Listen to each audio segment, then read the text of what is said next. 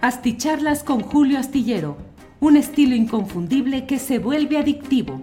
Un análisis inteligente y profundo para entender los entretelones de la política mexicana. I'm Sandra, and I'm just the professional your small business was looking for. But you didn't hire me because you didn't use LinkedIn jobs. LinkedIn has professionals you can't find anywhere else, including those who aren't actively looking for a new job but might be open to the perfect role, like me. In a given month, over 70% of LinkedIn users don't visit other leading job sites. So if you're not looking on LinkedIn, you'll miss out on great candidates like Sandra. Start hiring professionals like a professional. Post your free job on linkedin.com/people today. A lot can happen in the next three years. Like a chatbot may be your new best friend. But what won't change? Needing health insurance. United Healthcare Tri Term Medical Plans are available for these changing times. Underwritten by Golden Rule Insurance Company, they offer budget friendly, flexible coverage for people who are in between jobs or missed open enrollment. The plans last nearly three years in some states, with access to a nationwide network of doctors and hospitals. So, for whatever tomorrow brings, United Healthcare Tri Term Medical Plans may be for you. Learn more at uh1.com. Las nueve de la noche, las nueve de la noche, ya estamos aquí en una más de las videocharlas astilladas.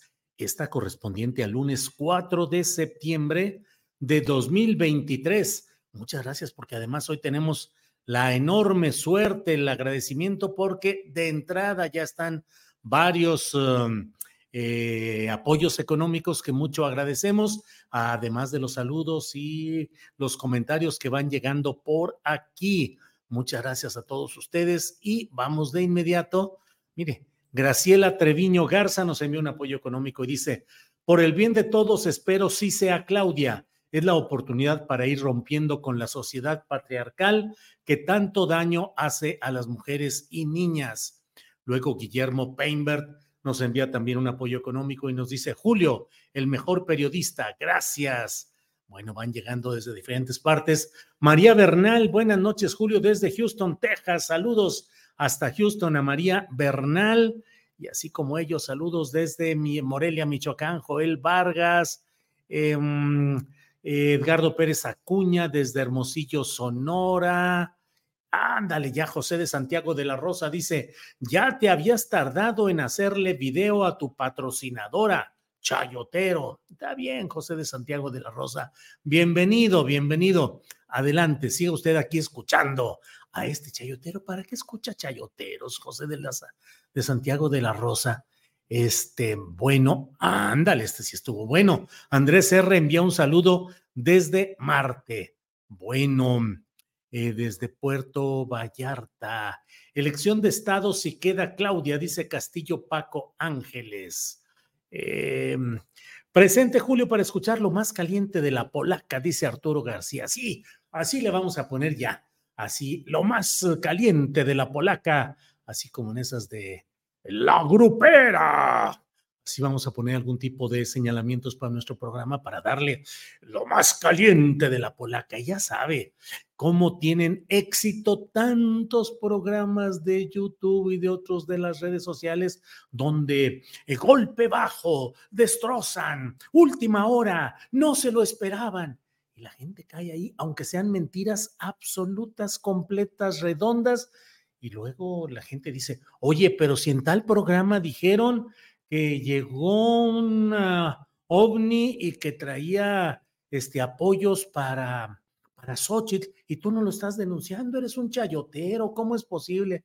Bueno, en esas andamos, pero usted sabe que aquí estamos para hacer un ejercicio profesional, serio, crítico, a fondo de las cosas, más allá de lo que digan los políticos de los boletines, de las apariencias e incluso más allá de la tentación de quedar bien con la audiencia para que le den a uno clic y apoyos económicos, lo que yo he llamado el neochayoterismo, la nueva forma que se ha dado en los últimos años de un chayoterismo que busca mediante eh, mentir, exagerar, magnificar, ir diciéndole a la audiencia lo que la audiencia quiere escuchar para que la audiencia crezca y crezca, porque está escuchando ahí lo que quiere escuchar, aunque no sea cierto, aunque no tenga fundamento.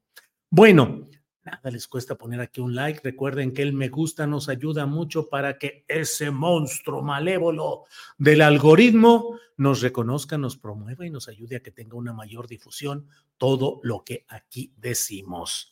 Eh, muchos comentarios, gracias a todos, gracias, gracias. Serio y crítico a fondo, esto está mejor, dice Aarón Carrillo. Y Guillermo Basavilbaso pasa a saludar y dice, no empieces a victimizarte, Julio. Estoy viejito, que me avienten jitomatazos, etcétera, peculiarmente. Pero no me quite cuando menos ese, esa oportunidad de victimizarme, Guillermo Basavilbaso. Pues, ¿qué tiene? Vale, vale, porque finalmente lo importante no es victimizarse, sino que se analice si lo que digo es cierto o no.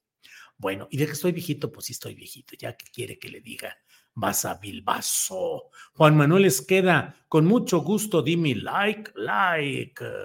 Em, los fachos se creyeron la simulación de los pianistas, dice Rodolfo Salas Solac. Bueno, vamos a entrar de inmediato, vamos entrando rápidamente a nuestro tema. Antes de entrar al tema central, déjeme decirle que en Monterrey están pasando cosas muy interesantes. Érase que se era un despacho jurídico en el cual eh, convergían, eh, digo, realmente no sé si sigue, ese eh, bufete jurídico. Mm, espérenme porque estoy aquí con otro tipo de cosas, pero bueno, em, había, como le digo, un despacho jurídico, no se siga adelante, en el cual convergían Agustín Basabe em, Alanís, Agustín Basabe Alanís, que es hijo de Agustín Basabe Benítez, que fue presidente nacional del PRD, diputado por el PRI, embajador de México en Irlanda. En Irlanda, sí. Y bueno, eh, un académico, un académico, profesor político, académico, escritor, un hombre culto con formación política, eh, que en su momento fue incluso señalado y hostigado porque se le consideraba alguien que como profesor en la Ibero había impulsado el movimiento de los 123. Él dejó la Ibero, pasó a alguna otra universidad, si no me equivoco, al TEC de Monterrey, en la Ciudad de México, y luego se fue a Monterrey hace cuatro o cinco años, no sé. Y eh, bueno, pues Agustín Basabe, papá, hoy en una conferencia le preguntó expresamente a Luis Donaldo Colosio Riojas, presidente municipal de Monterrey y presunto precandidato presidencial de Movimiento Ciudadano. Le dijo, oye, ¿vas a aceptar ser precandidato o candidato presidencial? Y eh, Luis, eh, Luis Donaldo Colosio Riojas, hijo del fallecido candidato presidencial priista asesinado en Lomas Taurinas, dijo que no. Pero pues dijo, yo la mera verdad conozco muchos detalles de ese tejido político regiomontano, de lo que está pasando allá, de este, eh, de la presencia pues de Agustín Basabe, que tiene una relación muy directa con eh, esta estas hechuras políticas, Colosio, Basabe, no sé si también Samuel García, pero bueno, Basabe papá le preguntó a Colosio hijo, le dijo que si iba a ser candidato y Colosio dijo que no, que porque él cree que necesita más maduración, ir haciendo su propio equipo político y que no quiere ser un factor de división para la oposición. Como le decía, mm, Agustín Basabe Alanis eh, tuvo o tiene un bufete jurídico con Luis Donaldo Colosio Riojas. El bufete se llama o llamaba eh, con las iniciales de ellos, pero era Basabe Colosio Sánchez, BCS era el nombre de este despacho de abogados. Y bueno, em, pues eso dijo Luis Donaldo Colosio Riojas. Pero luego, en otra pista del mismo circo electoral, en este caso con acento regiomontano, con cabrito, pues, vato, este, em, resulta que salió el propio Agustín Basabe, hijo a decir pues que debe analizarse la posibilidad de que haya una alianza de del Frente Amplio con Movimiento Ciudadano y que esa alianza podría darse mediante otra encuesta que se hiciera más adelante cuando Movimiento Ciudadano tuviera ya su propio candidato y se midiera la popularidad, las intenciones de voto. Otra encuesta con Xochitl Gálvez, que ya quedó a nombre del Frente Amplio. Bueno, pues mira nada más. Bien, dicen con mucha frecuencia que los hechos políticos se van concatenando de una manera que si uno tiene la vista aguzada al tiro, estar abusado, aunque aquí hablaba yo de aguzado con G, em, vista aguzada, eh, pues se pueden encontrar muchos hilos muy, muy, muy específicos. Es decir, hoy Luis Donaldo Colosio Riojas y Agustín Basabe, hijo, eh, pues están abriendo otro hueco a la postura que han tenido hasta ahora em, Dante Delgado y Samuel García, que es otro de los alegres compadres, de estos tres alegres compadres, Basabe, Colosio, Samuel García, pero dos de ellos están decantando por la idea de una alianza con el Frente Amplio, pero diciendo, cuando tengamos nuestra propia candidatura, órale. O sea, cuando tengan a Samuel García, bueno, pues puede ser medir la popularidad de Samuel García con Xochitl Galvez y dice Agustín Basabe, hijo, dice, el que tenga la menor intención, declina. Ya sabe usted que en el camino de Xochitl y el Frente Amplio siempre hay muchas, está lleno de declinaciones. Aquí, si la candidatura del MC tuviera mayoría en la intención de voto, tendría que declinar Xochitl Gálvez.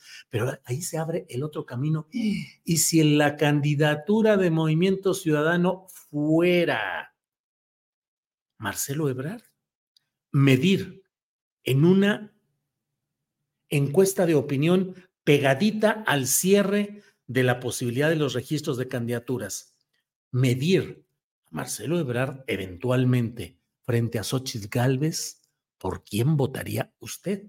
No deja de ser una jugada inteligente o una propuesta inteligente. Y si veamos si Galvez y el Frente Amplio que están presione y presione y presione, son capaces de decir, órale, tomamos la palabra y le entramos al compromiso de que el que tenga la menor intención de voto de la candidatura de MC, sea la que sea, se mida con Xochitl Galvez y el que tenga la menor intención de voto declina por el otro. ¿Cómo ven? ¿Le entrarán? Bueno, pues esas son algunas de las cosas que están por ahí. Miren, otro apoyo económico que agradezco de Misael Mondragón Aguirre. Bueno, por otra parte, bueno, entonces vamos entrando. Son cosas interesantes que hay que tenerlas en cuenta para que no le digan, para que no le cuenten. Y por el contrario, puede usted decir, eso lo escuché en la videocharla astillada. Lo dijo el tal Julio Astillero, que bla, bla, bla. Y bueno, ahí nos vamos haciendo como que somos aquí que analizamos la política de verdad así, con lupa y con microscopio, con la mirada en lo inmediato y a largo plazo en el escenario completo. Bueno, Em, la botarga Xochitl se está pasando de rosca, dice José Peña. Eh, no se gobierna con choros ni por presencia. Allí está el copete, el bombón que muchos, muchas querían. En su colchón, dice María Ángeles Lara Lujano. Em, el mejor es Marcelo, dice Lobo Espía, pero apoyaré a quien quede. Bueno, vamos con Adán Augusto, dice otro por aquí. Otro dice Noroña Coordinador, dice Mao Oz.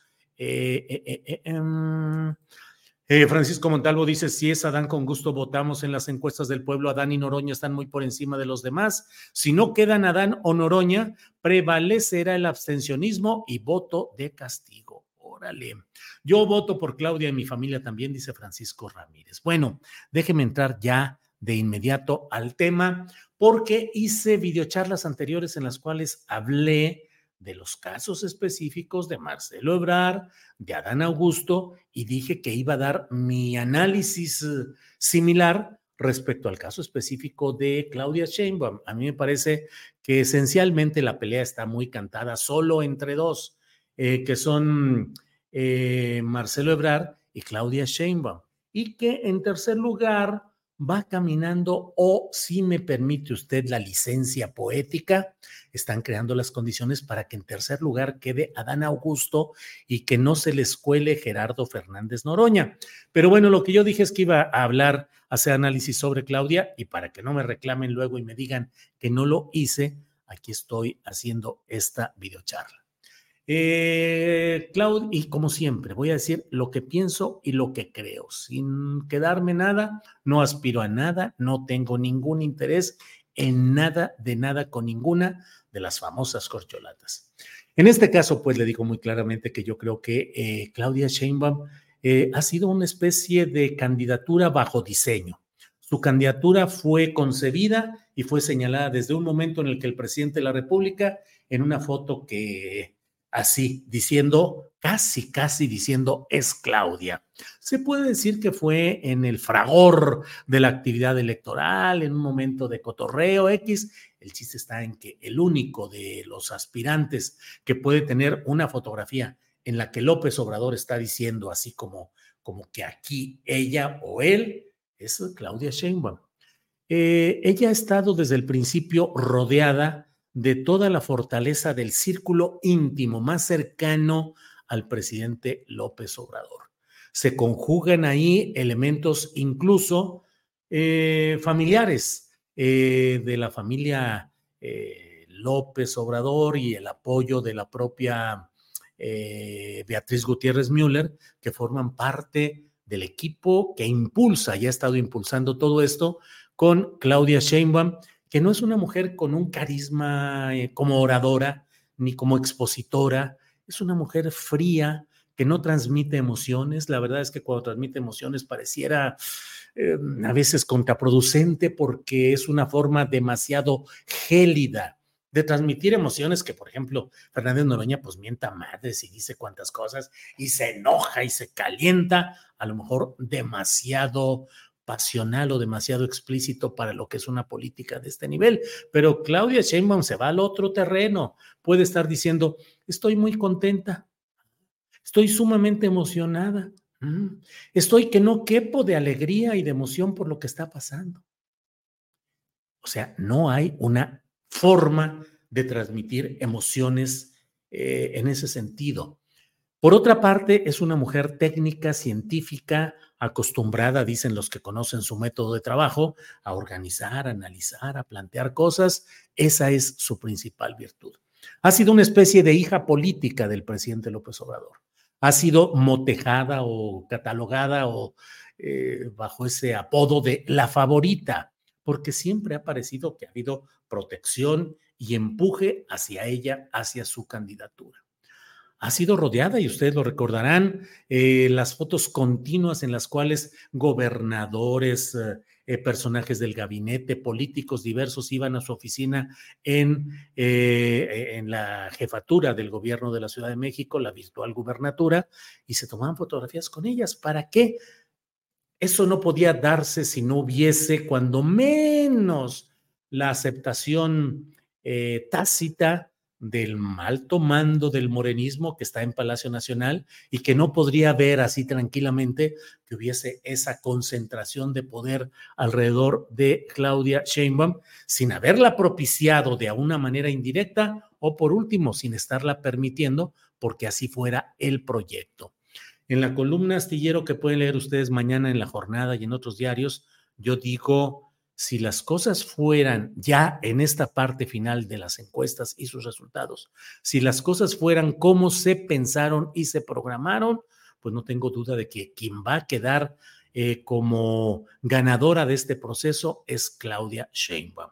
¿Qué representa? Representa el trabajo de los grupos más cargados a la izquierda, aunque con un altísimo sentido del pragmatismo, en la esfera de Claudia Sheinbaum.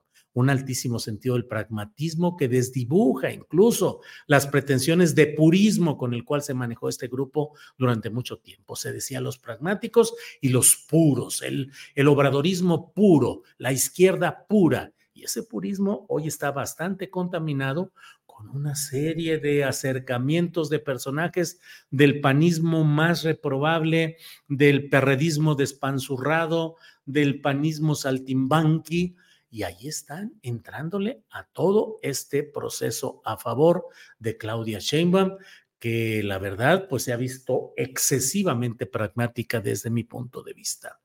Eh, por otra parte, eh, pues claro que Claudia Sheinbaum llegada al poder eh, podría ser una candidatura Mm, muy condicionada por esta manera como se fue construyendo el poder. Ya lo dije en alguna otra ocasión, casi al final de una videocharla, y dije, hay que analizar con mucho cuidado, con mucho sentido crítico y con inteligencia política eh, lo que yo planteé el otro día. El diseño del concurso de las corcholatas es un diseño que terminó eh, impidiendo que los aspirantes presidenciales naturales dentro de Morena tuvieran un crecimiento propio. El diseño del corcholatismo los ha hecho que tengan que estar sujetos a reglas que no son las que a cada uno les gustaría o que les favorecen, excepto Claudia, y que le quitaron el riesgo de los debates, por decir algo. Y por otra parte, ese procedimiento hace que el que sea ganador vaya a estar condicionado por los intereses, las fuerzas y los amagos de cinco precandidatos que van a decir, sí, ganaste, pero ganaste de esta manera o de esta otra, no estoy de acuerdo, y yo ya hice mi ronchita, tengo mis canicas y como de a cómo me las compras para que se sumen a tu ronchita, a la bolita de canicas que ya tú llevas. Entonces, Claudia Sheinbaum corre el riesgo de tener un condicionamiento político excesivo. Conste, no estoy hablando de Palacio Nacional, el de hoy, que esas son palabras mayores. Estoy hablando de lo que implica el hecho de que no llegues tú a plenitud, sino que tengas que compartir con cinco esquemas o cinco competidores que te van a estar diciendo, no, bueno, pues es que depende de cómo le entremos y cómo, ay, aquí tengo ya mucho rato, me van a acusar de promover a Claudia por dejar demasiado tiempo ahí ese mensaje. Pero em, además de todo ello, eh, Claudia Sheinbaum, en caso de ser la ganadora, pues va a tener la posibilidad de hacer, de, tomar algunas decisiones y de nombrar eh, cargos en su gabinete que ya no implicarían un conflicto de nepotismo. Es decir, como lo he dicho en otras ocasiones, Claudia podría nombrar como secretario de Desarrollo Social y encaminarlo hacia una eventual candidatura posterior, por decir algo, a alguno de los jóvenes con apellido López Beltrán, sobre todo Andrés López Beltrán, a quien ya olfateando mal y planteando mal el propio Marcelo Ebrard, ya le ofreció un cargo similar. ¿Qué pasaría cuando Claudia Sheinbaum dijera lo que te ofreció Marcelo? Yo te lo cumplo, te invito. Y entra Andrés López Beltrán, de secretario de Desarrollo Social, que es una mina política y electoral. Claudia puede nombrar también secretaria de la Cultura, por decir algo, secretaria de Cultura, a Beatriz Gutiérrez Müller, porque no habría ninguna acusación de nepotismo. Entonces, ¿en qué condiciones podría ejercer el poder Claudia Sheinbaum? Ya lo iremos viendo. Pero por lo pronto, a mí me parece que se ha constituido, así lo escribo en la columna astillero de la jornada y otros diarios, en la reina de las encuestas. Todas las encuestas, todos los ejercicios de Hey, it's Ryan Reynolds, and I'm here with Keith, co star of my upcoming film, If, only in theaters, May 17th. Do you want to tell people the big news? All right, I'll do it. Sign up now and you'll get unlimited for $15 a month in six months of Paramount Plus Essential Plan on us. Mintmobile.com slash switch. Upfront payment of $45 equivalent to $15 per month. Unlimited over 40 gigabytes per month. Face lower speeds. Videos at 480p. Active Mint customers by 531.24 get six months of Paramount Plus Essential Plan. Auto renews after six months. Offer ends May 31st, 2024. Separate Paramount Plus registration required. Terms and conditions apply if rated PG. Hiring for your small business? If you're not looking for professionals on LinkedIn, you're looking in the wrong place. That's like looking for your car keys in a fish tank. LinkedIn helps you hire professionals you can't find anywhere else, even those who aren't actively searching for a new job but might be open to the perfect role. In a given month, over 70% of LinkedIn users don't even visit other leading job sites. So start looking in the right place. With LinkedIn, you can hire professionals like a professional. Post your free job on linkedin.com slash people today. realizados hasta ahora Em, todos los ejercicios demoscópicos hechos hasta ahora la colocan a ella como puntera y con un mm, nivel muy, mm, una buena distancia respecto a los demás. Si todo resulta como fue diseñado, como fue destapado, impulsado, promovido y supervisado, Claudia debe ser la ganadora en el ejercicio que entra en la fase clave, en el momento, en el día de para el propio Mario Delgado, porque justamente ahora está el momento en el cual están llegando los paquetes de la paquetería electoral, las boletas, toda la información electoral, está llegando a los centros de concentración para ser evaluada y muy rápidamente eh, contabilizada y lo que se alcanza en estas horas y mañana, y están citados para mañana los seis aspirantes, cinco hombres y una mujer, para ir conociendo los detalles de estos resultados. Y el miércoles el presidente de la República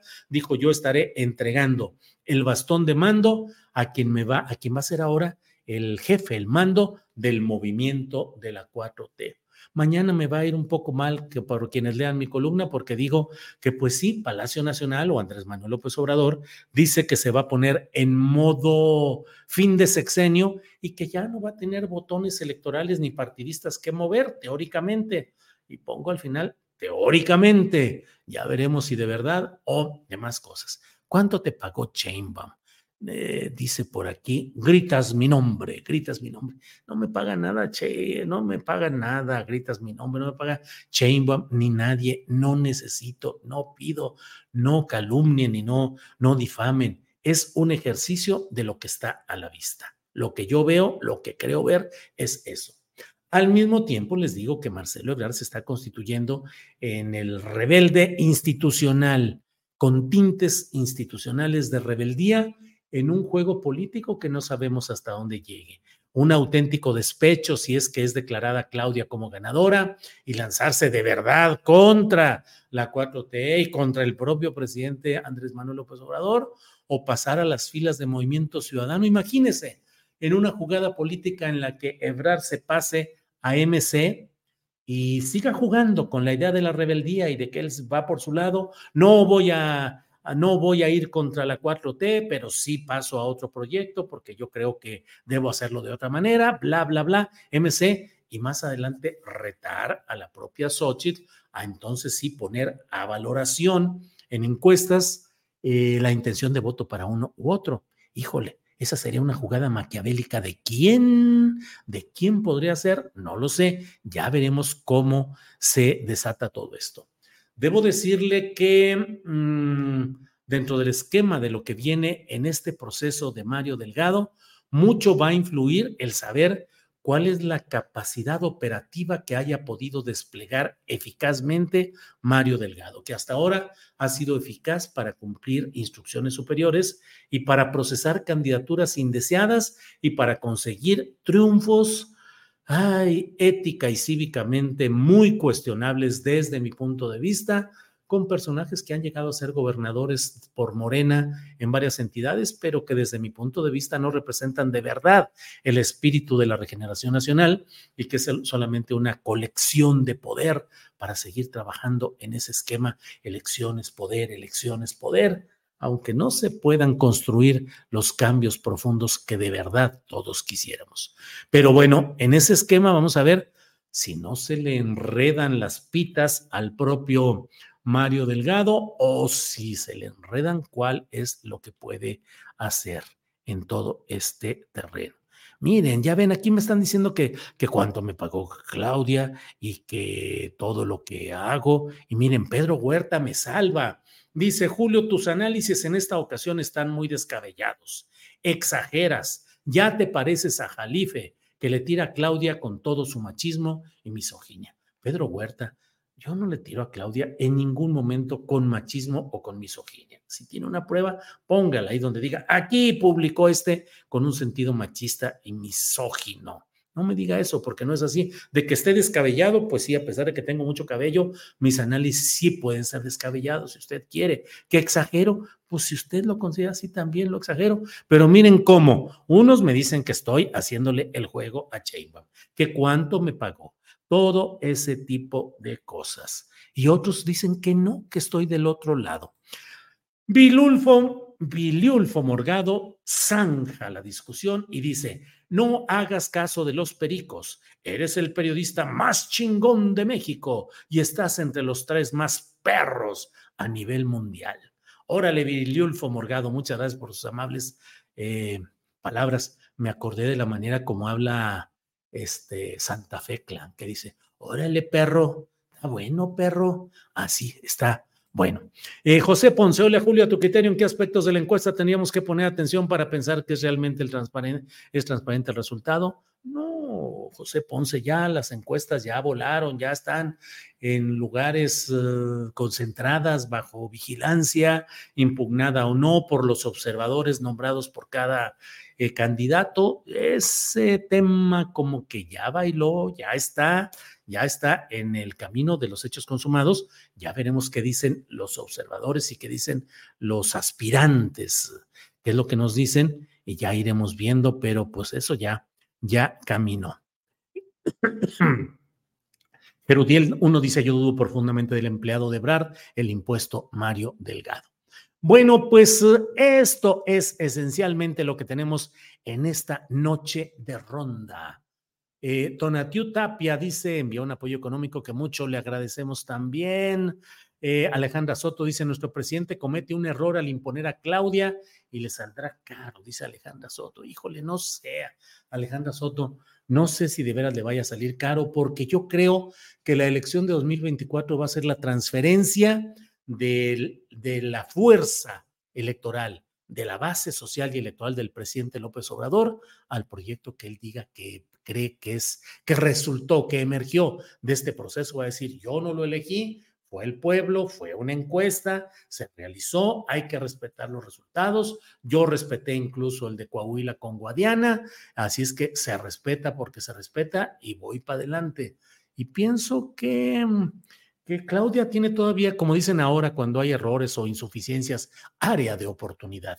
Creo que tiene una gran área de oportunidad, eh, pero pues qué tanto va a estar dispuesta Claudia Sheinbaum a dejar de parecer una réplica del presidente López Obrador? ¿Cuándo va a asumir un discurso propio? ¿Cuándo va a decir lo que ella piensa?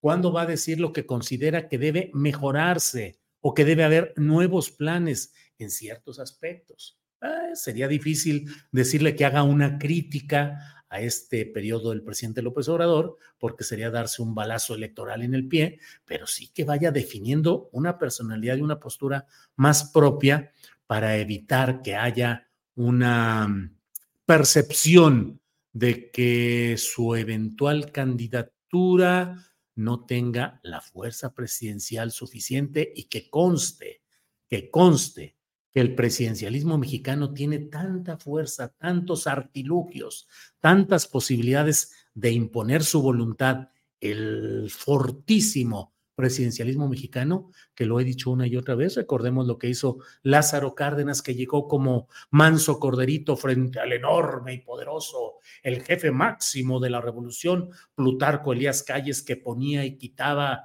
eh, presidentes de la República. Uno de ellos lo apodaban el nopalito, porque decían que tenía la viscosidad propia del nopal, es decir, él era el que mandaba y decían, eh, el presidente vive aquí, en Los Pinos, pero el que manda está enfrente. Aquí vive el presidente, el que manda está enfrente, porque enfrente estaba Plutarco Elías Calles, y en su momento el, el manso corderito Lázaro Cárdenas del Río llamó al ejército, agarraron a Plutarco Elías Calles, lo subieron en un avión, lo mandaron a Estados Unidos y San se acabó. Y recordemos al inexperto, verdaderamente tecnócrata, Ernesto Cedillo Ponce de León, que luego del asesinato de Luis Donaldo Colosio Murrieta fue investido como candidato suplente y llegó y entró habiendo sin mayor experiencia partidista, priista, nada, nada, llegó ahí, se acomodó, presidente de la República, y tenía enfrente al poderosísimo Carlos Salinas de Gortari, que era el, híjole, el come políticos, el hombre más fuerte en ese momento. Y ahí el mancito tranquilo de Cedillo agarró al hermano de Carlos Salinas, a Raúl Salinas de Gortari, lo metió al bote, hizo una serie de maniobras y Carlos Salinas tuvo que irse exiliado, tuvo que irse del país y aguantar vara y hasta el momento no le ha podido hacer nada en revancha, nada de venganza contra Ernesto Cedillo. Bueno, entonces, iremos viendo qué es lo que hay así. Omar Gutiérrez dice, Julio, tú siempre has sido así, imparcial y muy congruente. Muchas gracias, muchas gracias. Mm, Antonio Martínez Flores dice, es muy insípida y no ganará. Derrochó miles y miles de millones de dinero del extranjero. Me dice, yo le pago a Julio un superchat para que lloren más los fanáticos de las corcholatas. Órale. Eh, em, va a haber un problema fuerte, dice Gabriel Ataide. ¿Cómo va a ser este proceso del cierre del proceso de conteo de lo que son las boletas? ¿Están bien cuidadas, a salvo de cualquier interacción? Eh, ¿Va a ser respetado el resultado por eh, quienes no queden en tal circunstancia? Pienso particularmente en Marcelo Ebrard puede haber una división ahí. En caso de división, ¿qué va a significar respecto al proceso del Frente Amplio que bien o mal haya sido como haya sido, pudieron sacar adelante en un proceso de unidad como al viejo estilo priista? Eh, a Xochitl Galvez. Omar Garibay, cuando hablas de las corcholatas para la Ciudad de México, cualquier día de estos, pero creo que ya hicimos algún día una, una videocharla sobre este tema, pero nos echamos una un poquito más adelante. Eduardo Montellano, Julio, eres genial con tus análisis periodísticos en política, el mejor periodista en México. Bueno, el Universal pone en su portal en esta ocasión, dice, aceleran recepción de boletas para resultados de encuestas sobre corcholatas de Morena. Los paquetes están llegando a bodegas como parte del proceso para definir al coordinador nacional de la defensa de la transformación rumbo a 2024. Em, ay, ay, ay, ay, ay. Dice Alito Moreno, critica la sumisión de Alfredo del Mazo a López Obrador y dice que analizan expulsarlo del PRI, que hay muchas pruebas, dice, a la vista de todos. Pues Alito Moreno va a estar a buena hora, se le ocurre decir esto y no sé cuántas cosas, cuando estaba a la vista desde mucho antes, desde antes de la elección, no desde ahorita. Y hasta ahorita, hasta hoy, porque fue el informe, el sexto y último informe de Alfredo del Mazo, que es otro tema que a mí pues ya les digo, yo aquí hablo como me da la gana, porque finalmente para eso estamos aquí. Así es que de mi ronco pecho, ronco o no, sí les digo claramente, me parece muy impropio que el presidente López Obrador haya hecho toda esa serie de elogios y de reconocimientos a un personaje como Alfredo del Mazo, el gobernador holográfico del Estado de México, que permitió durante todo su sexenio raterías, corrupción, injusticias, muerte, predominio de cárteles de todo tipo, el Estado de México agudizó, multiplicó, magnificó la situación de inseguridad permanente en el transporte público, en los asaltos constantes en las combis, en las combis o en las camionetas de servicio público, en la Policía del Estado de México, bueno, para que los chilangos tengan miedo de la policía del Estado de México, porque no, esos sí están gruesos por todo el asalto permanente, todo lo que han hecho de daño al Estado de México, el grupo Atlacomulco en particular y Alfredo del Mazo como el último representante que negoció ser ineficaz, ser, dejar ver, dejar pasar para que ganara aquella a quien le había robado el propio Alfredo del Mazo el triunfo electoral seis años atrás. Y ahora el presidente de la República dice, no, hombre, se portó muy bien, le doy mi reconocimiento, porque nunca nos hizo, nunca nos criticó y siempre trabajó muy bien con nosotros y es un hombre al que le expreso mi reconocimiento. Ay, de veras reconocimiento a Alfredo del Mazo. Digo, discúlpenme los que sean muy mm, obcecados en la defensa del presidente López Obrador, pero cosas así no podemos, no podemos, no debemos dejarlas pasar por alto y decir, bueno, es que así es la política. Julio, no entiendes, así es la política. Julio es nada más porque le agradece porque ya extinguió al PRI y está deja, y dejó que ya permitió que entrara otro grupo, otro grupo que corre el riesgo. Aquí hablo como yo creo y suelto todo abiertamente. Otro grupo que corre el riesgo de convertirse en un grupo fax, en un grupo eh, Atlacomulco morenista, como es Atlamulqueño morenista, como es el grupo Texcoco. El grupo Texcoco que hay que poner cuidado de que no se repitan ahora desde el color guinda, pues muchas de las cosas que se practicaron con los tres colores Y no me digan que el beneficio de la duda y que hay que esperar. No, hay que ver exactamente cómo se está construyendo ese poder para que no nos tome por sorpresa. Y por otra parte, pues Alito ahora dice, ahí están las pruebas a la vista de todos. Sí, Alito, también están a la vista las pruebas de tu enriquecimiento ilícito, de tu concentración de dinero, de las tranzas, de los audios y no se hace nada. Así es que, Alito, no tienes la capacidad real para estar exigiendo eso que en dado caso podría o debería aplicársete también a ti.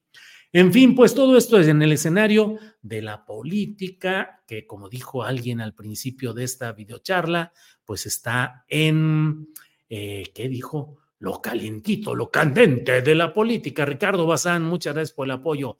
Aquí en la grupera tenemos lo mejor de la política, con todos los análisis más importantes. Aquí se escucha la que bueno. Ya, ya, ya. Basta, Julio, basta de todo eso. Basta, por favor. Encuesta pedorra, dice Alberto Sánchez. ¿Qué pasó? El bueno es el hermano oculto de AMLO, su hermano y amigo y su querido amigo y hermano no reconocido, Fernández Noroña, Gerudiel. Em, mm, mm, eh, bueno, pues muchos comentarios, muchos que agradezco. Julio hoy se descoció, dice Ileana Lara. No, así ando siempre descosido. Gracias, Ileana Lara. Saludos, como siempre. Saludos, te veo desde la Néstor Vázquez, desde Hawái. Te miramos desde que salías con Vicente Serrano en la octava. Bueno, era un poco al revés digamos, él salía conmigo porque yo era el director editorial y era quien diseñé todos los programas y las presencias en la octava. Em, el changoleón no va a ganar, dice Brodash. Bueno. Eh, mm, mm, mm, bueno. Tienes razón, Julio. Yo quiero mucho a mi presidente, pero no me ciego. Me da coraje que nos quiera ver como niños, dice Magda Towen. Eh, Donatiu Tapia dice, ¿usted se siente ante una elección adelantada? Pasado mañana tenemos presidenta o si habrá tiro. Yo creo que va a depender de que se mantenga la unidad interna de Morena o que haya una jugada maquiavélica que mande a Marcelo Ebrard a Movimiento Ciudadano y con eso se termine de dividir el voto opositor. Eh, uno a uno, creo que quien gane la consulta interna de Morena tiene todo para ganarle a a Xochitl, a Xochitl, que francamente con este acto del domingo creo que se eh, dio un bajón, o sea, mostró su verdadera textura, que es débil, que es así, está descosida. Ah, pero en las redes sociales, híjole, sí les digo que cómo me han tundido con una bola de bots insultativos, groseros, amenazantes, duro, duro, duro, se han soltado y no sé, me metieron eh, con con subrayado a este, hay que partirle la jefa, y ahí vienen todo el rollo. Eh, Paloma Blanca dice, don Julio, muchas felicidades por el programa con Claudia Villegas, estuvo excelente el tema de los trenes. Paloma, a mí no hay nada que agradecerme, Claudia es una gran periodista, tiene un gran equipo que es el equipo de la revista Fortuna, y nosotros nomás le ponemos ahí el la infraestructura para que pueda salir este programa que mucho nos enorgullece de verdad que esté con nosotros. Saludos desde Holanda, nos envía Angelina Figueroa. Gracias por informarnos. Saludos. Jair López envía saludos desde Argentina. Gracias. Eh, eh, eh, mm. Julio, desde tu punto de vista, solo si gana Ebrar es válida la encuesta. Félix López, no, no, no, va a depender de muchas cosas y no sabemos qué arreglos haya en todo esto. Julio ya se destapó por Claudia, ja, ja, ja, no cierto, dice Javier Arón Nicasio. Bueno, pues ahí estamos, ahí estamos con todo esto, nos vemos mañana. Saludos desde San Luis Potosí, mi papá siempre lo ve, le gusta mucho su programa, dice Devani o Devani Castro. Saludos a usted y a su papá y saludos hasta mi querido San Luis Potosí. Hace mucho que no voy por allá, pero pues siempre con mucho aprecio a la gran eh, ciudad de San Luis Potosí y al estado completo donde tantas cosas viví durante tiempos pasados, pero siempre presentes aquí en este corazón. Muchas gracias. Bueno, nos vemos mañana de 1 a 3 de la tarde. Mañana vamos a hablar de un tema muy interesante. ¿Se acuerda de la bahía de Huira? Bueno, pues le siguen haciendo, no los atienden, no los escuchan, no atienden lo que ha pasado ahí. Lo prometió ir. ¿Cuándo? El lunes. dame tu teléfono. El lunes yo estoy contigo. Sí, sí. Te hablan de la oficina. Era como un viernes en Sinaloa, en Los Mochis. Eh, eh, eh, el lunes, el lunes hablamos. Sí, sí. Mentira, Adán Augusto López Hernández. Mentira.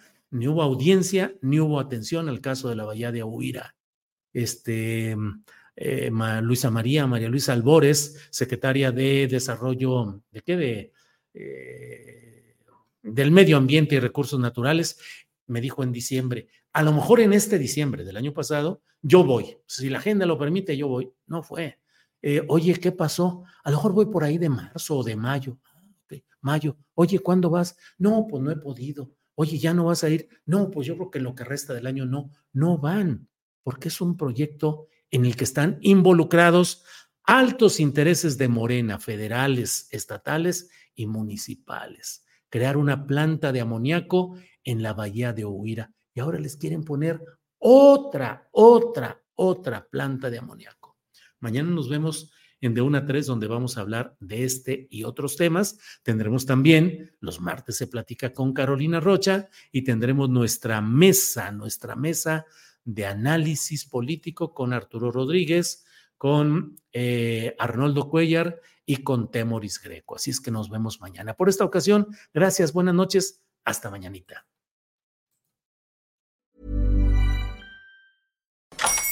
Hola, buenos días, mi pana. Buenos días, bienvenido a Sherwin Williams. ¡Ey! ¿Qué onda, compadre? ¿Qué onda? Ya tengo lista la pintura que ordenaste en el ProPlus app. Con más de 6.000 representantes en nuestras tiendas listos para atenderte en tu idioma y beneficios para contratistas que encontrarás en aliadopro.com. En Sherwin Williams somos el aliado del PRO.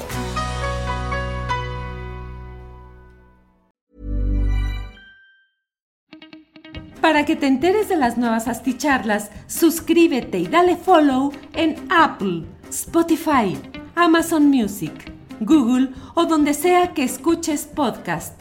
Te invitamos a visitar nuestra página julioastillero.com.